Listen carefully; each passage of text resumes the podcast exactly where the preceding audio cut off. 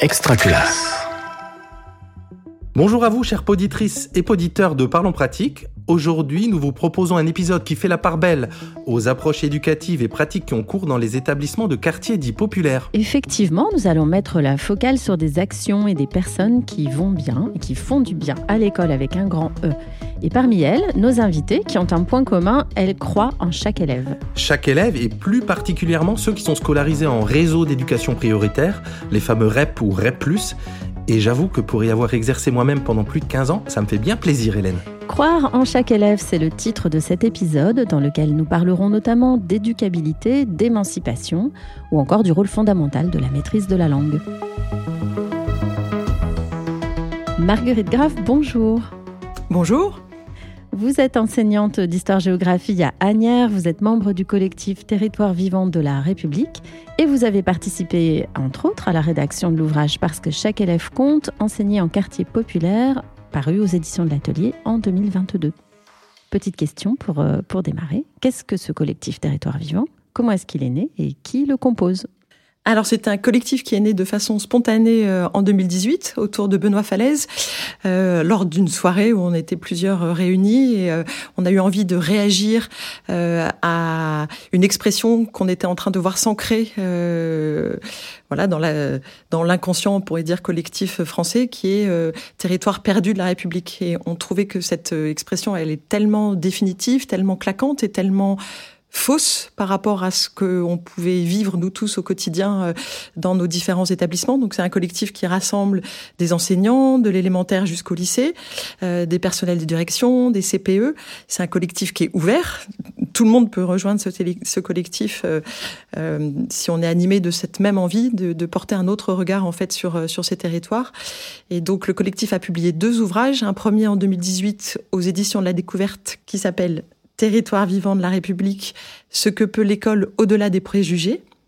Et puis on a recommencé en fait en 2022 parce qu'on s'est aperçu que euh, le boulot n'était pas terminé de changer euh, le, regard sur ces territoires et donc on a publié un deuxième ouvrage, celui que vous avez cité, parce que chaque élève compte en 2022. Et puis des, publications, des textes continuent à être publiés euh, dans différents médias. Donc encore une fois, c'est un collectif qui est très ouvert. Merci pour cette présentation.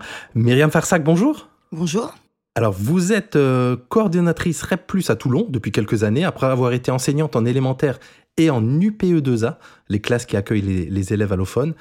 Question express pour vous aussi, c'est quoi une coordonnatrice REP Très concrètement, ça recouvre quoi? Alors, c'est assez difficile euh, d'expliciter cette mission parce qu'il y a autant de, de que de réseaux, en fait. Euh, avant tout, on a un projet euh, mm, du réseau d'éducation prioritaire, un projet RECT, égalité des chances. Et c'est à nous de le faire vivre sur le terrain en accompagnant les enseignants, les directeurs, les pilotes, de mettre en œuvre toutes ces actions et de les suivre. Pour cela, je suis amenée à travailler avec différents partenaires institutionnels et sociaux et de faire les liens entre bah, tous ces acteurs de ce réseau. Merci Myriam. Émilie Berton, bonjour. Bonjour.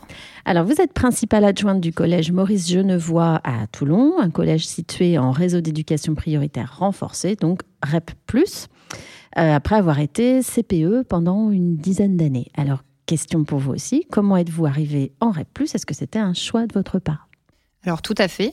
il faut savoir que pour devenir personnel de direction euh, dans un collège de REP+, c'est un poste qui a profil. Donc en fait, euh, on dépose une candidature et de là, on passe un entretien. Euh. Donc c'est un véritable engagement. on sait que ce n'est pas le même travail forcément que dans un autre établissement. Et nous sommes donc recrutés sur ce profil. Merci. Alors on va entrer tout de suite dans la, dans la première partie de l'émission qu'on a intitulée Tout commence par le regard. Effectivement, on va commencer par se demander à quel point c'est vrai, euh, à quel point joue ce regard porté sur les élèves, plus spécifiquement que partout ailleurs pour les élèves des quartiers dits, populaires. Avec peut-être une première question pour vous, Marguerite Graff. Pourquoi cet intérêt particulier, si je peux le dire comme ça, pour ces élèves des quartiers populaires? Alors peut-être parce que c'est là que la, mission euh, de l'école républicaine a encore plus qu'ailleurs sa place, peut-être aussi parce que les élèves qui sont dans ces quartiers ont un attrait particulier. En tout cas, c'est ce que je ressens depuis euh, depuis 23 ans euh, que j'y enseigne. Je trouve qu'il y a une telle attente de leur part, euh, de la part de leur famille aussi, de l'école, que cette attente nous oblige et que c'est un formidable moteur au quotidien. Moi, je me sens en fait privilégiée d'enseigner auprès de ces élèves. Donc, en tant que professionnelle, je trouve que ma motivation est encore plus forte par le fait d'intervenir auprès d'eux. Émilie, peut-être même question. Pourquoi cet, intérêt, ce, souhait d'être avec ces publics-là Alors, justement, on parle de croire en chaque élève. Euh, ce public-là, que ce soit les élèves ou les familles, ils croient dans l'école. Il y a beaucoup d'attentes, il y a une collaboration qui est vraiment chaque de chaque jour qui se construit.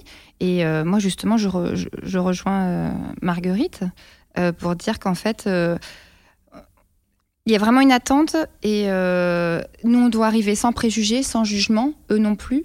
Et euh, il y a une énergie dans les établissements autour justement euh, de l'apprentissage, du savoir-être, du savoir-vivre ensemble qui se crée dans, en REP. Et moi aussi, je me sens privilégiée de travailler avec des équipes très motivées justement. En préparant l'émission avec, avec chacune de, vous trois, euh, on a pu entendre à quel point vous étiez en empathie avec les élèves. Alors, avec des nuances, hein, des subtiles nuances, j'ai envie de dire.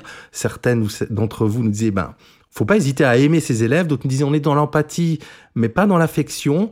Euh, on a des justes retours autour de ça. Peut-être, euh, peut-être Marguerite pour revenir là-dessus sur ce fait de ce lien particulier avec ses élèves? Alors effectivement, c'est une expression que j'avais employée auprès de vous en disant euh, qu'il fallait aimer les élèves. Ça me rappelle en fait ma toute première entrée dans un lycée, dans un collège REP+. On avait été accueillis par une euh, une proviseure, une principale adjointe pardon, qui euh, nous avait dit alors le jour de la pré-rentrée, vraiment d'ici demain, il y a un conseil qu'il faut que vous suiviez, c'est surtout vous ne vous retournez jamais, vous les vous les fixez du regard tout le temps. Donc le trouillomètre des, jeunes profs était monté au maximum en se disant bah en gros j'ai une nuit pour apprendre à écrire à l'envers au tableau, ça va pas marcher. Et puis il y avait un, professeur qui était là, un professeur de français et aussi chargé des classes allophones qui était là et qui nous avait pris à part, hein, les, les 20 jeunes, tout, jeunes profs euh, tout juste euh, arrivés. Il nous avait dit, écoutez, voilà, ça vous mettez ça de côté. Et en fait, si vous êtes là, c'est que au fond de vous, il y a un intérêt pour ces élèves, pour euh, la trajectoire de leur famille, pour leurs histoires, et rester fidèle à ça. C'est-à-dire que c'est ça qui doit vous, vous animer. Puis il avait conclu en disant, aimez-les. Mais pour moi, aimer c'est pas forcément être dans l'affect. Je pas suis pas la copine de mes élèves. Euh, c'est pas comme ça que je me positionne. En revanche, dans le regard que je vais porter sur eux, dans euh, l'espoir que je vais avoir en les regardant chacun d'entre eux, là, je pense que c'est une façon de les aimer. Ils ont besoin de s'accrocher à ce regard. Donc, je vais pas avoir de scrupule à utiliser le, le verbe aimer mais voilà, avec. Euh, euh, alors en même temps, on fait quand même des métiers de relation, donc nécessairement, il y a des affects qui se mettent en jeu. Euh, c'est d'abord un métier de relation. Régis, d'ailleurs, je crois que toi, tu as une expérience un peu de, cet ordre-là, quand même, hein, de, de, protection en tout cas. Oui, oui, je peux, je peux la raconter. Je pense que ça va résonner avec pas mal de, d'enseignants qui, qui, qui, qui, travaillent en REP+. À l'époque, j'étais prof d'élémentaire. Je réagissais un peu comme un papalou, c'est-à-dire qu'on était en sortie et que je voyais mes élèves, alors j'étais en REP+, avec beaucoup d'élèves bah, de, issus de l'immigration, je voyais les réactions euh, parfois déplacées des autres écoles et des autres, des autres collègues. Et effectivement, mes élèves, quand ils étaient mal regardés, j'ai l'impression que c'était mes propres enfants et je les protégeais un peu, un peu comme un papalou, hein, qu'on était en sortie sportive, etc. Donc ça résonne forcément, ce lien un peu particulier où on se sent... Euh, peut-être plus protecteur au vu des besoins plus spécifiques de, de cette population d'élèves-là. Donc ça résonne, ça résonne forcément. Peut-être euh, en écho à ça, euh, Myriam Farsac, les, les, les, enseignants avec qui vous, vous travaillez, vous ressentez aussi ce lien particulier auprès des élèves? Oui. Et aimer les élèves, c'est aussi les, les, écouter, les comprendre, faire preuve d'empathie et surtout ne pas laisser de côté ce qu'ils vivent au quotidien quand ils sortent de l'établissement. Parce que si on n'en on tient pas compte, on ne peut pas travailler euh, convenablement. On est obligé de les écouter, de savoir les, difficultés qu'ils rencontrent, les problèmes de logement, les problèmes pour faire leurs devoirs. On est obligé d'être empathique avec eux. Et ça, c'est quand même une posture très spécifique, euh, Émilie. c'est pas ce qu'on retrouve euh, sans doute dans tous les établissements. Peut-être qu'il faudrait, hein, je ne sais pas, mais en tout cas, là, c'est très spécifique. Euh, en fait, moi je pense qu'on peut pas croire dans l'élève si on ne croit pas dans l'adolescent. On peut pas parler juste de l'élève et ne pas parler de l'adolescent qui est derrière. En fait, un élève, il rentre dans une maison euh, le soir, on peut pas ne pas prendre en compte sa condition sociale, on peut pas prendre en compte qu'il va peut-être chercher ses petits frères ou ses petites sœurs le soir. Euh, alors moi, je rejoins aussi quand je suis arrivée en REP+, on a des fois ce regard de dire faut être sévère, attention, faut que tu fasses peur. En plus, moi, je suis personnelle de direction. Ce qui n'est pas du tout mon approche. je, je, ne souhaite pas qu'on me respecte par la peur. Je crois que personne n'a peur de moi. J'espère qu'on me respecte par ma bienveillance. Alors c'est vrai que moi j'avais plutôt employé le mot empathie et non de pas rentrer dans l'affect, tout simplement parce que je pense que euh, on peut perdre des fois un petit peu de professionnalisme, alors euh, toute mesure gardée, mais en fait justement euh, l'empathie c'est réussir à comprendre ce qu'ils vivent à l'extérieur et comment moi je peux les aider en tant que professionnel. Et en fait je me suis dit que si je voulais réussir en REP+, et avec ces élèves, il faut que j'arrive à garder une distance pour les aider justement. par exemple, de pas porter un regard jugeant de pas d'accueillir les parents et pas convoquer les parents, euh, d'essayer de comprendre pourquoi un élève ne réussit pas, c'est comprendre justement euh, ce qu'il vit à la maison, comprendre l'adolescent, et ça, ça demande un regard croisé. Et ça, c'est la différence quand on travaille vraiment dans un collège en REP+, on ne peut pas travailler seul, on ne peut pas travailler isolé. Les enseignants, entre eux, il y a beaucoup d'échanges, comme dans tous les établissements, mais là, vraiment, euh, on travaille avec l'infirmière, l'assistante sociale, on travaille tous ensemble autour de l'élève. Et c'est comme ça qu'on arrive à le faire, euh, à, justement à essayer d'apporter le mieux. Et j'avais dit la dernière fois, on a une obligation de moyens. On doit tout mettre en place pour qu'on réussisse, pour que l'élève réussisse. Mais on n'a pas une obligation de résultat. Des fois, ça peut ne pas fonctionner, mais c'est pas grave, on essaye, on travaille dans l'humain. Et euh, c'est vrai que on peut pas toujours se protéger de, nos émotions, et tant mieux. C'est ça aussi qui fait qu'on crée quelque chose avec l'élève, avec la famille.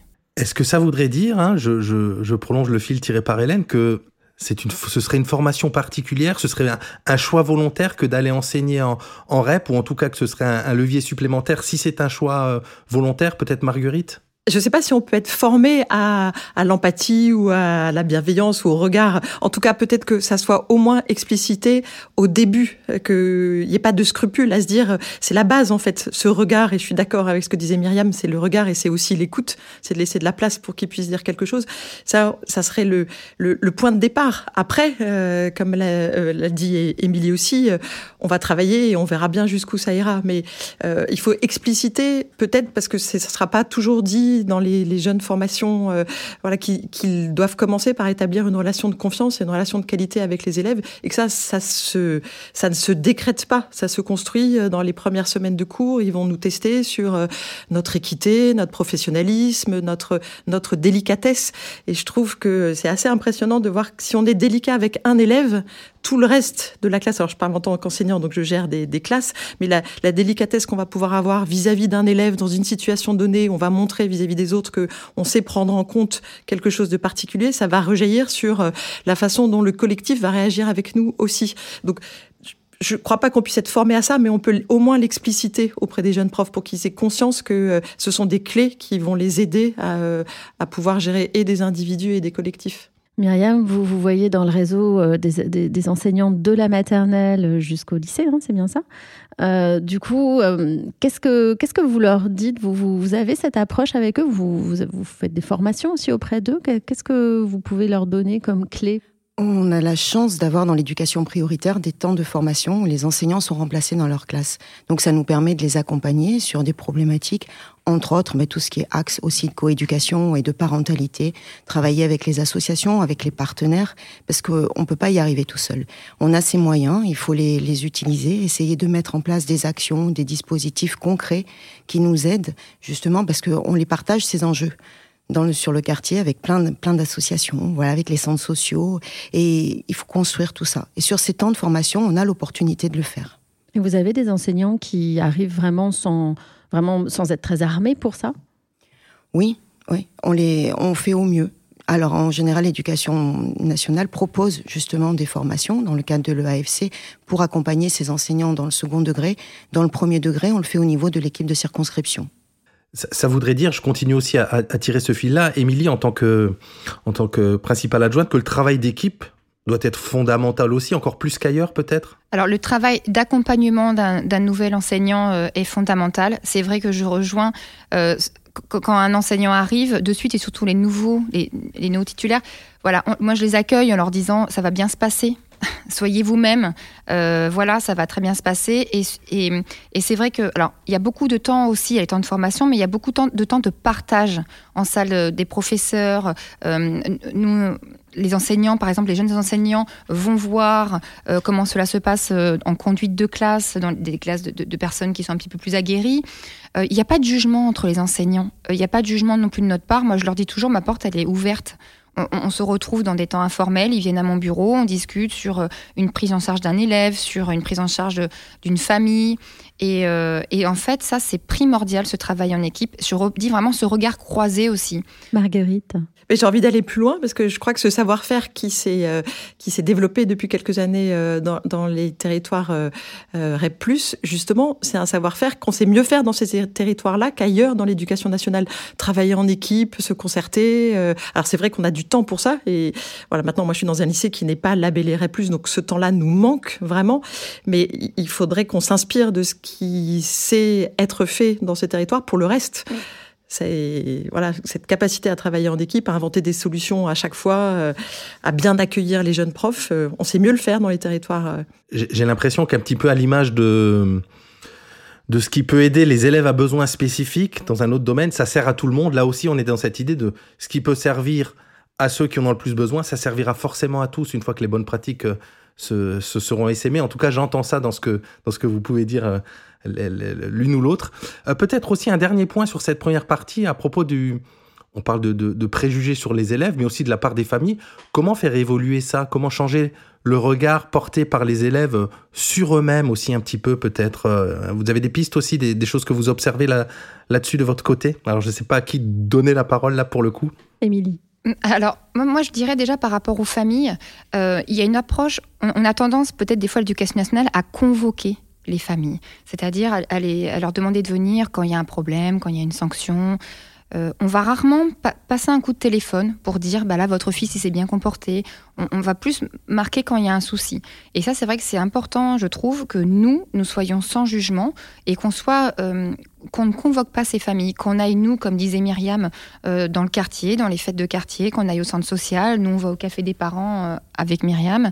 et en fait que les familles se sentent accueillies au collège, qu'elles ne se sentent absolument pas jugées. Et à travers cela, déjà, on a une première approche avec les élèves. Et les élèves, c'est pareil. On n'est pas là pour les juger, on n'est pas là pour juger ce qu'ils vivent chez eux, on est là pour les accompagner.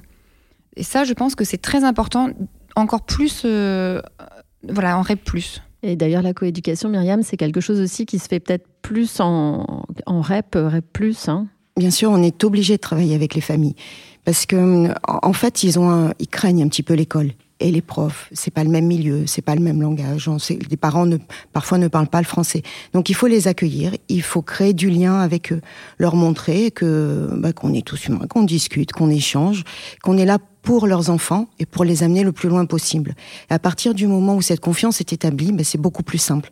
Donc on développe beaucoup d'actions de coparentalité, de coéducation, avec euh, avec les avec l'aide aussi de, de, nos partenaires, des cafés des parents, des soirées jeux à thème où les familles viennent jouer avec euh, avec leurs enfants dans l'établissement, des semaines qu'on construit avec euh, les, les, centres sociaux, pareil avec les, les comités les CIL du quartier pour que on appelle ça la semaine sans écran, en fait. C'est un, c'est une semaine un petit peu phare sur le quartier où les enfants le soir bah, ne sont pas devant les écrans et jouent à des jeux à l'extérieur.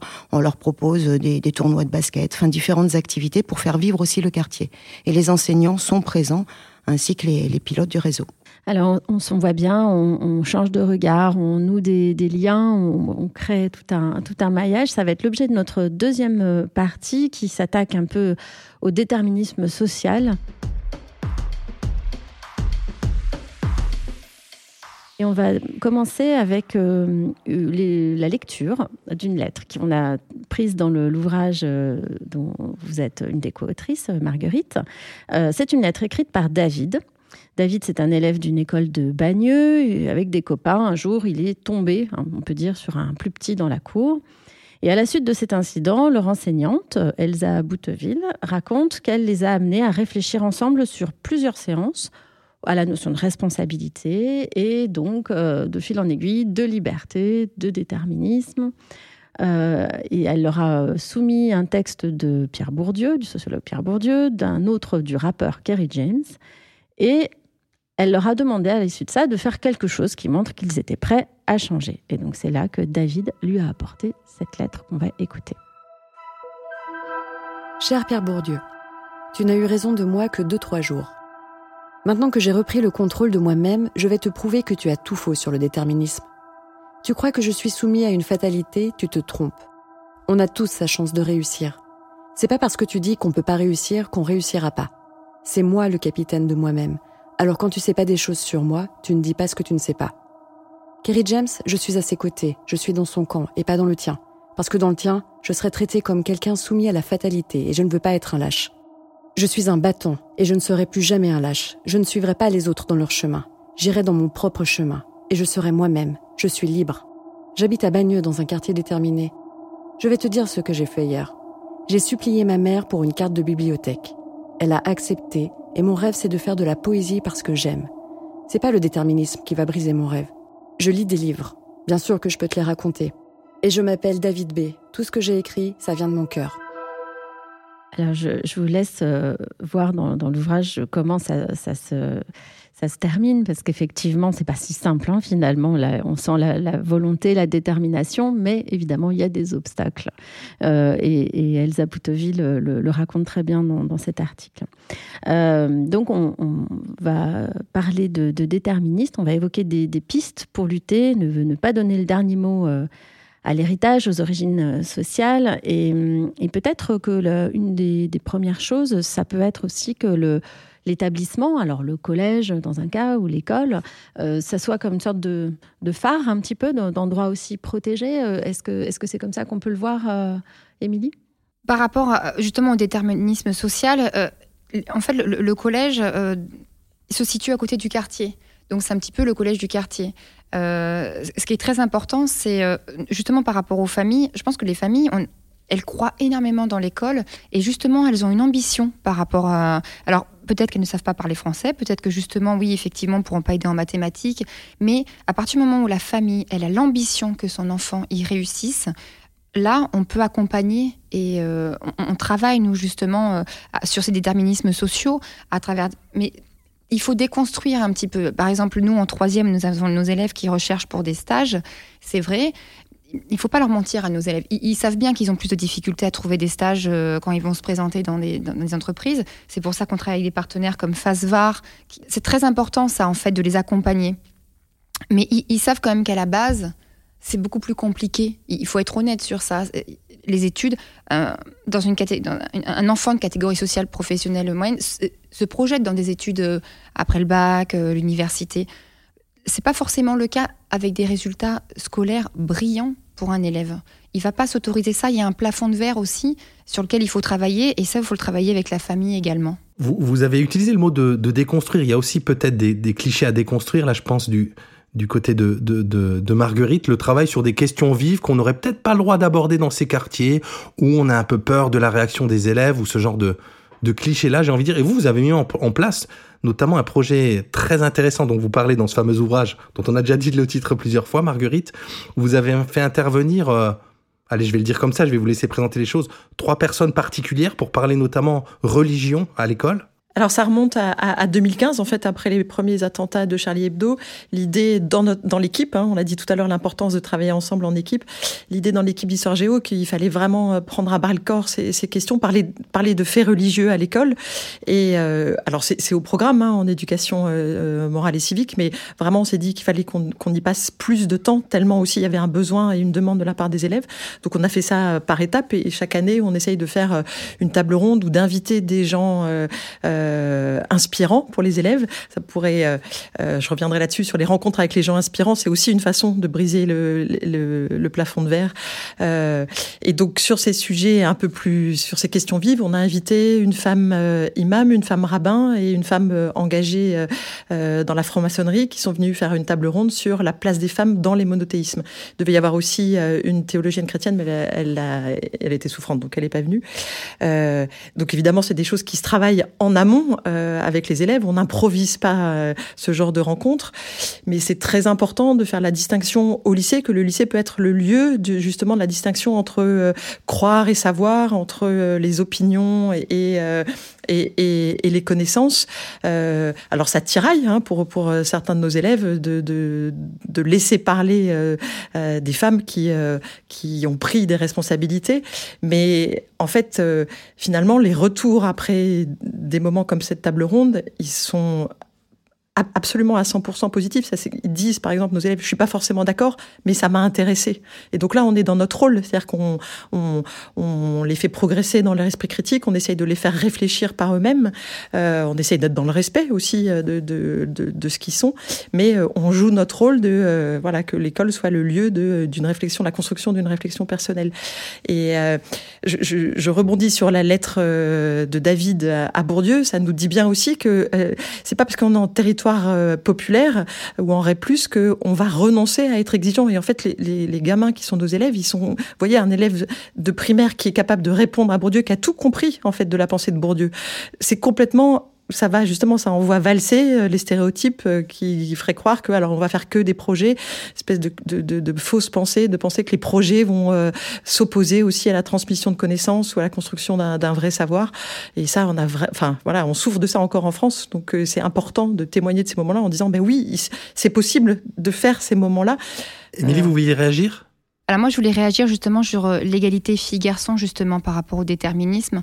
On a un véritable travail à faire, euh, notamment euh, dans notre collège, dans les collèges REP+, sur l'ambition des filles. C'est vrai que, voilà, que ce soit dans l'orientation, nous avons des jeunes filles, par exemple, qui ont des résultats scolaires excellents, notamment en mathématiques, hein, dans les pôles scientifiques. Et elles s'auto-interdisent hein, d'aller dans des filières scientifiques, en lycée général. Euh, par euh, par déterminisme en fait. Euh, et c'est vrai que nous on fait pas mal, on fait beaucoup d'actions au sein du collège. Nous avons une référente fille garçon. On fait beaucoup d'actions autour justement de, de, la femme. nous avons fait venir des professionnels, des femmes donc qui ont des emplois qui sont dits masculins. Alors, par exemple, une femme pompier, une femme chef d'entreprise. Et justement, il y a ce temps d'échange pour leur montrer qu'on peut être une femme et euh, avoir des responsabilités et avoir une famille à côté.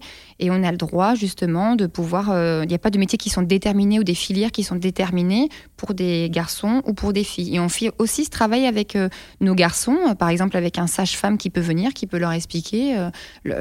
voilà, là, c'est vraiment c'est très important de leur montrer une autre vision et de leur montrer tous les possibles, tout le champ des possibles. Une chose à laquelle ces, élèves-là sont très attachés, c'est l'équité, hein, c'est la justice. Euh, est-ce que le, rôle, Myriam, d'un réseau, on n'a pas dit exactement ce que c'était finalement qu'un REP ou REP+, est-ce que le, rôle, c'est ça, c'est de rétablir une forme d'équité par des moyens, par des projets, par des, euh, personnels particulièrement engagés? Euh, Comment ça fonctionne finalement? Bien sûr, il faut au quotidien leur montrer qu'ils ont les mêmes chances que les autres élèves.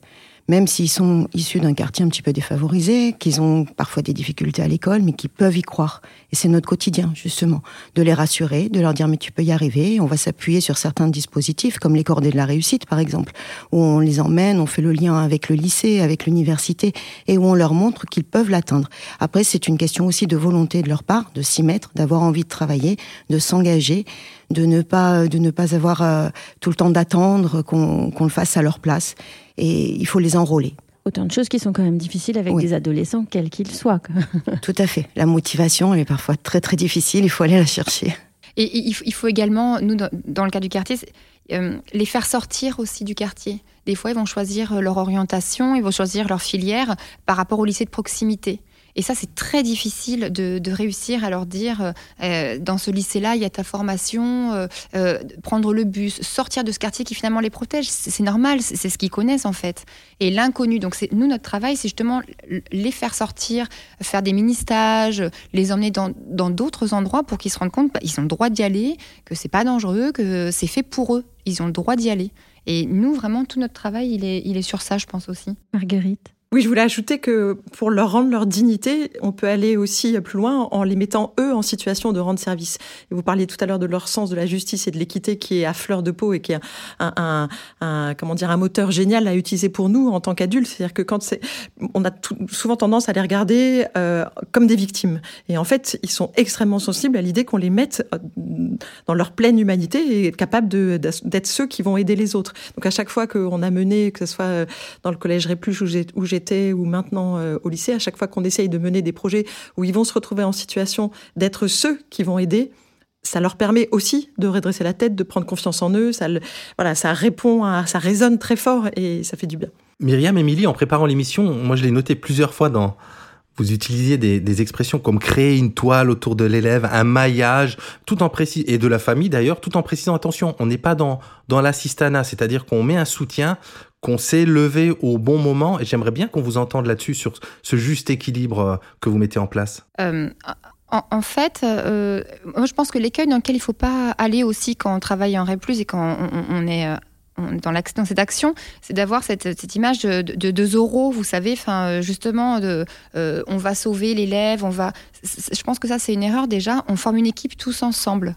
Donc c'est vrai que ce que je dis tout à l'heure, il y a l'élève, mais il y a l'adolescent. On ne peut pas. Euh, euh, un enseignant, oui, c'est différent. En plus, il va travailler avec l'élève sur euh, les mathématiques, par exemple, mais il ne peut pas travailler sur les mathématiques si il pas travaillé. Si l'adolescent, en fait, il a d'autres préoccupations dans sa tête, il ne pourra pas ça. Et vraiment, autant on a un maillage dans l'établissement scolaire avec l'équipe euh, médicale, euh, euh, sociale, et aussi à l'extérieur, avec les familles, avec les éducateurs. Nous, on travaille beaucoup avec la Ligue varoise de prévention. Tout ce maillage autour de l'élève et donc de l'adolescent est fait pour sa réussite. Et sa réussite, c'est quoi? C'est son épanouissement personnel, c'est réussir. Alors réussir, ça ne veut pas dire avoir 20 sur 20, ça veut pas dire, ça veut dire venir à l'école, avoir envie d'être là. Moi, je, je, je suis d'accord avec Marguerite aussi, être fier de soi, être fier de ses réussites. Euh, et, ça, euh, on le construit, c'est pas une personne seule. C'est vraiment, je trouve qu'il faut faire très attention sur ça. Il faut pas se mettre en valeur, c'est un travail d'équipe avec l'élève. Et si l'élève et la famille, ils ne sont pas dans cette équipe, on, ne peut pas réussir. Myriam, qu'est-ce que vous avez comme, euh, comme indicateur justement de, de, la réussite que vous avez avec ces élèves? Comment est-ce que vous, vous mesurez finalement? Et parfois peut-être il y a, y a des difficultés, des choses que vous n'arrivez pas à surmonter. Ça doit être difficile aussi en équipe de, l'accepter C'est difficile parce qu'on a souvent des, euh, indicateurs euh, quantitatifs. Et là-dessus, bon, quand on s'appuie sur les résultats des évaluations sixième, quatrième pour cette année, euh, CP, CE1, donc on sait que certains élèves sont en difficulté. On essaye de les accompagner au mieux, justement, de construire une continuité de la maternelle jusqu'au collège, et même sur des temps périscolaires, c'est-à-dire travailler avec les associations pour que bah, ces enjeux éducatifs, on les poursuive à 16h30 et à 17h en sortant du collège. On s'appuie sur les dispositifs devoirs faits, donc tout ce qui est quantitatif, c'est facile. Tout ce qui est qualitatif, c'est beaucoup plus, c'est beaucoup plus difficile pour nous, justement, de voir si est-ce que nos actions portent réellement leurs fruits, est-ce que tous ces dispositifs qu'on met en place, euh, ça marche ou ça ne marche pas? C'est, moins évident. On peut se rendre compte aussi par le climat scolaire, c'est un ressenti. En fait, c'est vrai que on est beaucoup dans les chiffres, dans la quantité, mais ce qui compte, c'est euh, le climat scolaire. Et ça, c'est très important. C'est le nombre euh, de sanctions, le nombre d'exclusions, le nombre de, violences physiques, verbales. Quand, quand, on construit un climat de confiance, quand l'élève a envie de venir, et le sentiment d'appartenance à son collège. Euh, s'il se sent appartenir à son collège, il n'a pas envie de le dégrader. Il n'a pas envie, s'il sent que le professeur en face de lui le respecte, bien sûr, c'est vrai qu'on a cette image, la plus d'une grande violence. Moi, je travaille en REP+, c'est très apaisé parce qu'on a des personnes qui ont envie d'être là, qui ont envie de réussir ensemble, et c'est leur collège. Il y a un sentiment d'appartenance.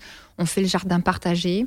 Euh, pendant les récréations, on, voilà, on crée un climat. Ils jouent au foot avec euh, les, AED. Voyez, mais, ça, ça permet aussi de rentrer dans les apprentissages. Il ne faut pas voir, je pense, que des résultats euh, euh, quantitatif. Je vous propose sur ces mots qu'on bah, se dirige tout droit vers la, vers la troisième partie de l'émission. Dernière partie d'ailleurs de l'émission, avec question de langue française, de destin personnel. En tout cas, on l'a appelé faire parler son destin. Et je vais peut-être commencer par une petite anecdote avant de lancer les, les choses. La langue, on va parler de la langue hein, française, à quel point c'est important. Et moi, j'aimais à dire à mes élèves que c'était plus important que sans doute que, que sa couleur, son quartier d'origine en tout cas, et déjà qu'avec notre accent mosellan, parce que j'espère que vous ne l'entendez pas trop, mais moi je viens de Moselle, on se faisait assez stigmatiser sur cet accent. Je leur disais surtout là, le wesh de quartier quand on est en sortie, justement, donnons pas à voir ça. Euh, je mettais en place, pour exemple, là, des, ce qu'on appelait des petits quarts d'heure quotidiens de français soutenu, où on s'obligeait tous à parler très très bien. Et certes, monsieur, vous avez fait peut-être une erreur d'orthographe au tableau. Enfin, vous voyez le genre de choses. On essayait d'ancrer les choses au quotidien par des petites actions comme ça. Et peut-être, euh, peut-être vous entendre Marguerite sur euh, cette langue comme source de, discrimination sociale, mais aussi d'émancipation, qui a ce, double levier là pour, euh, pour ces élèves Votre anecdote, Régis, elle me fait penser qu'en fait, nos élèves, ils ont beaucoup d'humour. Donc, euh, ce que vous racontez, c'est, ça m'étonne pas du tout, parce qu'en fait, ils savent très bien euh, passer de l'un à l'autre. alors, certes, il y a la maîtrise du vocabulaire qui peut être difficile et ça va rendre les apprentissages difficiles. Mais je vais dire, ça, c'est presque c'est aussi générationnel, c'est-à-dire que ça, on va pas simplement euh, stigmatiser les élèves de, de, de quartier euh, euh, par rapport à ça, et on oublie toujours de valoriser. On a beaucoup d'élèves qui sont bilingues, parfois trilingues, et qui ne se rendent même pas compte que c'est une compétence qu'ils ont, c'est-à-dire qu'ils le vivent comme un moins, alors que c'est c'est clairement un plus. Mais comme on n'a pas pensé à leur dire que de savoir maîtriser deux ou trois langues c'était un plus, voilà, ils sont, comme le disait Émilie, dans les mouvances de l'adolescence qui est compliquée avec ses hauts et ses bas, et donc voilà, ils ne s'aiment pas encore suffisamment. Donc ça, déjà, un, on ne sait pas le, valoriser, on ne sait pas utiliser suffisamment leur humour et leur, euh, et leur, euh, leur agilité. Mais c'est vrai aussi qu'il y a un, et je trouve que sur les consignes, il y a un vrai euh, travail à faire sur la maîtrise du vocabulaire, parce que nous, adultes, euh, euh, on n'utilise pas forcément le même vocabulaire et on pense toujours que les consignes vont être claires, que tout est explicite. Et c'est difficile pour un jeune de dire, dans, dans le texte que vous me donnez, là, madame, à chaque phrase, il y a un mot que je ne connais pas. C'est une des choses, je pense, pour lesquelles ils ont le plus de, de honte, en fait, de lever la main devant tout le monde en disant, je comprends pas telle phrase, je comprends pas telle phrase. Donc, je crois que c'est d'abord nous, les adultes qui avons à, saisir ce, voilà cette cette, cette, mission là de dire bah chaque moi j'essaye maintenant dans mes cours d'histoire à chaque quasiment à chaque cours de se dire allez là euh, de prendre du temps d'utiliser exprès un vocabulaire un petit peu plus difficile pour enrichir tout le temps leur vocabulaire, euh, d'expliciter les consignes. Là, ce week-end, j'ai aidé un un enfant euh, qui était en, cinquième et la consigne c'était il devait apprendre une leçon de géographie et il y avait écrit utiliser le manuel page 30 32 50 54 Qu'est-ce que ça veut dire utiliser le manuel? Est-ce que c'est il faut tout apprendre par cœur Donc c'était les pages de cours du manuel. C'est d'une complexité, d'une richesse quasiment inaccessible. Qu'est-ce que ça veut dire utiliser? C'est pas clair du tout. Donc euh, on a un énorme travail nous en tant qu'enseignants. Je pense d'abord plus clair parce qu'on les perd, on en perd beaucoup dans dans ces consignes confuse. Myriam, ce travail sur la langue, euh, c'est un des objectifs premiers, j'imagine, du, réseau. Oui, bien sûr. On sait que, que ces, difficultés en langue française et à l'oral, ça peut être discriminant et clivant pour nos élèves on le sait. Donc on met en place des actions, des dispositifs. On travaille beaucoup autour de, projets sur l'éloquence. On a la chance d'être un territoire labellisé euh, éducation, euh, cité éducative, pardon. Et du coup, bah, ça nous permet de mettre en place tout ça avec des associations qui nous aident, qui nous accompagnent. On participe à des concours euh, sur l'éloquence. On met en place vraiment un travail autour de l'oral depuis pas mal d'années pour essayer justement de les enrichir autant, autant sur le, lexique que sur la syntaxe, leur apprendre à s'exprimer correctement quand ils vont être à un moment face à un employeur ou à une demande de stage. Et euh, il y a pas, il y a la posture bien sûr, mais il y a aussi cette oral qui, qui a une place prépondérante. Il y a beaucoup d'exemples d'ailleurs hein, dans l'ouvrage, euh, parce que chaque élève compte, il y a beaucoup d'exemples autour de l'éloquence, l'improvisation, le théâtre, effectivement, qui sont des, leviers euh, sur, sur la langue, Émilie, peut-être? Oui, c'est vrai qu'on met beaucoup en place des actions sur le théâtre, sur l'éloquence, et euh, à, travers cela, justement, ils apprennent à pouvoir s'exprimer. Moi, je suis d'accord aussi sur le côté d'avoir de l'ambition aussi avec eux, sur euh, d'être exigeant sur le vocabulaire qu'ils utilisent, sur le vocabulaire que nous on utilise, de pas rabaisser notre niveau, parce qu'en fait, euh, ils sont brillants. dès qu'on les met en action de faire du théâtre, de faire de l'éloquence, la plupart de nos élèves le saisissent ils, apprécient. Je, rejoins là David qui, avait, qui a écrit à Monsieur Bourdieu. C'est magnifique ce qu'il écrit on, a l'impression, alors c'est vrai que c'est générationnel, mais on a l'impression qu'ils parlent que par SMS. Euh, euh, ce qui n'est absolument pas le cas. Ils sont capables de faire des rédactions euh, brillantes et, ils aiment s'exprimer par de la poésie. Ils n'aiment pas forcément que le rap. Enfin, c'est des élèves dans lesquels il faut croire et dans lesquels justement l'éloquence, le théâtre, ils, sont, ils se saisissent de, de, chaque, de chaque action que nous pouvons mettre en place. Oui, c'est un accès à l'expression de, soi mmh. aussi qui n'est pas si évidente pour eux, hein, qui n'ont pas tant d'occasions peut-être aussi d'avoir. Justement, expression de soi par la langue, mais aussi, vous parlez, euh, Émilie, de, de théâtre. J'aimerais bien que vous nous en disiez plus sur la journée de l'élégance. Parce que c'est important aussi de ce qu'on donne à voir de soi. C'est peut-être même la, la plus importante, c'est la première image qu'on peut donner de soi. Alors en fait, au collège, euh, on a de la chance d'avoir des personnels, euh, des assistants d'éducation, des enseignants qui sont très impliqués sur euh, les temps de vie scolaire et les temps justement. on crée des journées. Alors on a la journée de l'élégance une fois par an où les élèves doivent venir de façon élégante. Alors on leur dit hein, euh, de ne pas acheter des, habits euh, qui coûtent cher, bien sûr, mais ils doivent venir pomponner pour les filles. Euh, alors on a régulièrement les garçons qui arrivent en costume, les jeunes filles en tenue de soirée. Et on fait un défilé dans la, dans la cour de récréation. Et même l'année dernière, on a un atelier couture où on a eu un défilé de couture qui a été, qui a été organisé avec des élèves, notamment des élèves aussi qui étaient des nouveaux arrivants. Et euh, on a, ça, ça a créé des moments de, vie dans l'établissement scolaire qui, euh, qui, qui unit et, qui est vraiment fantastique. Et je rebondis aussi, euh, je, reviens, pardon, Myriam, sur le fait que vous étiez enseignante en UPE2A. Donc avec des élèves mhm. allophones. Et ce, travail sur la, sur la langue et le, fait de s'appuyer en fait sur les langues qu'on connaît pour, euh, pour le français Est-ce que c'est quelque chose que vous avez constaté et que vous, vous amenez à travailler là dans, les établissements? On s'est beaucoup utilisé dans le cadre justement de, des UPE2A et des enseignantes qui partent de la langue d'origine des élèves pour construire et leur montrer justement la construction grammaticale de, de la langue française. Elles s'appuient énormément là-dessus. Là, c'est peut-être plus difficile pour un enseignant en français en classe de sixième de le mettre en place. Oui, c'est sûr que ça demande une, technicité euh, Tout à fait, particulière. Mais en revanche, c'est vrai qu'on on met en avant et en valeur euh, cette, euh, cette capacité de bilinguisme, trilinguisme, parfois plus. Hein. On essaye de mettre en, valeur justement toutes ces, toutes ces compétences qu'ils ont et qu'on ne voit pas forcément au quotidien. Parce que quand ils sont dans la classe, ils, ne peuvent pas trop les, les, mettre en avant. Montrer que je parle l'arabe couramment, que je le comprends, bon, c'est pas le quotidien. Marguerite, vous qui êtes, qui êtes en, en lycée, j'aimerais bien qu'on aborde encore un, point dans cette émission sur le fait que les élèves s'auto-limitent parfois eux-mêmes. Ils ont très bons résultats et ils n'osent pas espérer aller à, la fac où ils ne peuvent pas, où il y a des raisons, des raisons familiales. Peut-être vous amener sur ce terrain-là et comment vous, comment vous travaillez ça avec eux?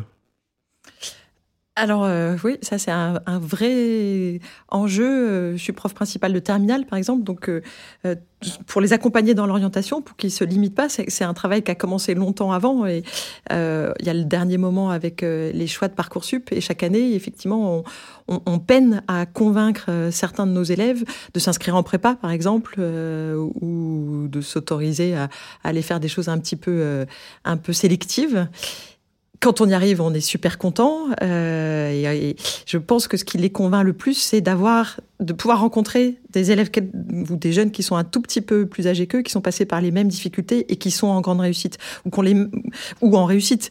Mais voilà, ils ont besoin de se projeter, de rencontrer euh, des, étudiants, des adultes qui leur ressemblent et euh, qui voilà, qui sont passés par les mêmes difficultés et qui ont réussi. On a essayé de, faire un, petit panorama. Le, temps passe, on aurait sans doute encore plein de plein d'expériences, plein de choses à partager, mais on a essayé de vous voilà de vous donner un petit peu une idée de ce qui se passe dans ces quartiers populaires, dans ces établissements REP, REP+, et ça ne ça ne fait pas peur du tout. Ça donne même plutôt plutôt envie. On termine donc sur un temps d'inspiration, euh, une référence que vous aimeriez partager avec euh, nos auditeurs auditrices. Euh, Myriam. Alors j'avais envie de parler d'un documentaire qui est tout récent, d'Azedine Ahmed Chaouch, qui est passé sur la télé récemment, L'arabe dans le poste, et qui justement met en avant ce plafond de verre pour certains enseignants. Et j'ai lu euh, une interview où il nous disait que son papa ne, ne croyait pas forcément en lui. À un moment, lui disait mais c'est difficile, il faut avoir du piston pour être journaliste. Et que finalement, il est arrivé et que de voir euh, Rachid Arab à la télé. Il s'est dit, bah, je, je, peux y arriver. Donc ça rejoint ce qu'on a dit un petit peu jusqu'à présent, qu'en fait, il faut, il faut leur expliquer que ce, ce plafond de verre, bah, ils peuvent l'atteindre et le briser s'ils en ont envie. Et le besoin d'identification positive. Tout à fait, oui. Émilie Alors moi, j'ai vu le dernier film de Thomas Caillet, Le Règne animal, avec Romain Duris. Alors vous me direz quel rapport Je l'ai vu aussi, mais je Vous cherche. Ah ouais. Alors moi, j'ai trouvé justement qu'il y avait une poésie et un humour sur euh, la paternité, sur euh, le regard d'un père sur euh, son enfant qui grandit, sur euh, un adolescent qui change, et sur euh, finalement, j'ai trouvé que c'était une métaphore magnifique sur le refus de l'autre, sur ce qu'on est, la peur de ce qu'on est, de ce qu'on ne connaît pas, et euh, qui est à, et beaucoup d'humour et beaucoup de poésie. C'est bouleversant. C'est vrai, je n'avais pas pensé de cette façon. Voilà. tout à fait. Marguerite Alors, ça a un lien avec justement la, la peur de l'autre. Euh, je voulais vous partager une citation sur laquelle on est resté un peu scotché avec euh, une classe de terminale. On est parti début octobre faire une journée, donc un peu comme je vous disais tout à l'heure sur le fait de parler des faits religieux. On est allé visiter euh, la grande mosquée de Paris, puis ensuite euh, l'église Saint-Médard qui est juste à côté, et puis euh, après on a été reçu à la grande synagogue de la rue de la Victoire derrière les grands magasins à Paris. Les élèves ont adoré cette journée de voilà de découvrir euh, des lieux de culte des, des trois grands monothéismes. Et quand on est arrivé, euh, quand on était à l'intérieur de la grande mosquée, il y avait une exposition parce que on a fêté les 100 ans en fait de la construction. Euh, La première pierre a été posée en 1922, donc il y avait encore l'exposition et il y avait une, une, euh, une citation du maréchal Lyoté du, du discours qu'il a fait lors de la pose de cette première pierre. Et justement, j'ai trouvé que, enfin, les élèves étaient très surpris de, euh, de, de l'apaisement. Je vais vous lire cette citation, vous allez comprendre justement sur euh, comment est-ce qu'on a pu parfois euh, oublier que dans l'histoire, on a su mieux faire de se parler, de se comprendre. Donc je vous lis cette citation. Quand s'érigera le minaret que vous allez construire, il ne montera vers le beau ciel d'Île-de-France qu'une prière de plus dont les tours catholiques de Notre-Dame ne seront point jalouses. La France entend ne rien railler, ne rien troubler, ne rien effacer dans l'âme humaine de ce qui a pu contribuer à la réconforter, à l'élever, à l'anoblir. Et voilà. Et en fait, je, je voilà, je trouve que c'est aussi dans, dans la délicatesse et le, la recherche de, du- respect de ce que sont euh, nos élèves. Je trouve que voilà, ça faisait du bien de voir qu'on a su faire. Merci beaucoup, Marguerite. Euh, Je, je rappelle également les, donc les deux ouvrages euh, édités, enfin écrits par le, le collectif Territoire vivant de la République, dont on a parlé depuis le début de l'émission. De la littérature, une citation historique, un documentaire, euh, du cinéma. Je pense qu'il y en aura pour tous les goûts dans les, dans les inspirations pour cet épisode. Un grand merci à toutes les trois. Euh, moi, je terminerai par une petite phrase de, de conclusion. On l'a compris. On n'est pas des super-héros quand on est en Rep Rep+. N'empêche qu'on peut être un petit peu le héros du quotidien pour certains élèves. L'idée, c'est vraiment de, de, de croire en chaque élève. Un grand merci à toutes les trois. En tout cas, ça nous a donné beaucoup d'énergie. Merci. Merci. Merci. Oui, merci. Et merci à l'atelier Canopée 83 Toulon qui nous accueillait aujourd'hui un peu au débeauté. Je ne sais pas si on utilise encore cette expression, mais je le tente. Et merci également au Clémy qui, euh, qui accueillait euh, Marguerite dans ses locaux. Croire en chaque élève, un épisode Parlons pratique, préparé et animé par Hélène Audard, Et Régis Forgione. réalisé avec l'appui technique de Romain Kospérec, Canopée Centre-Val de Loire et l'équipe audiovisuelle de Vanves, Montage et mixage. Simon Gattegno, Coordination de production. Luc Taramini, Hervé Thury et Magali Devance, Directrice de publication. Marie-Caroline Missire. Suivez-nous sur extraclasse.réseau-canopé.fr ou sur votre plateforme de podcast préférée pour écouter tous les épisodes dès leur sortie. Une production Réseau Canopée 2023.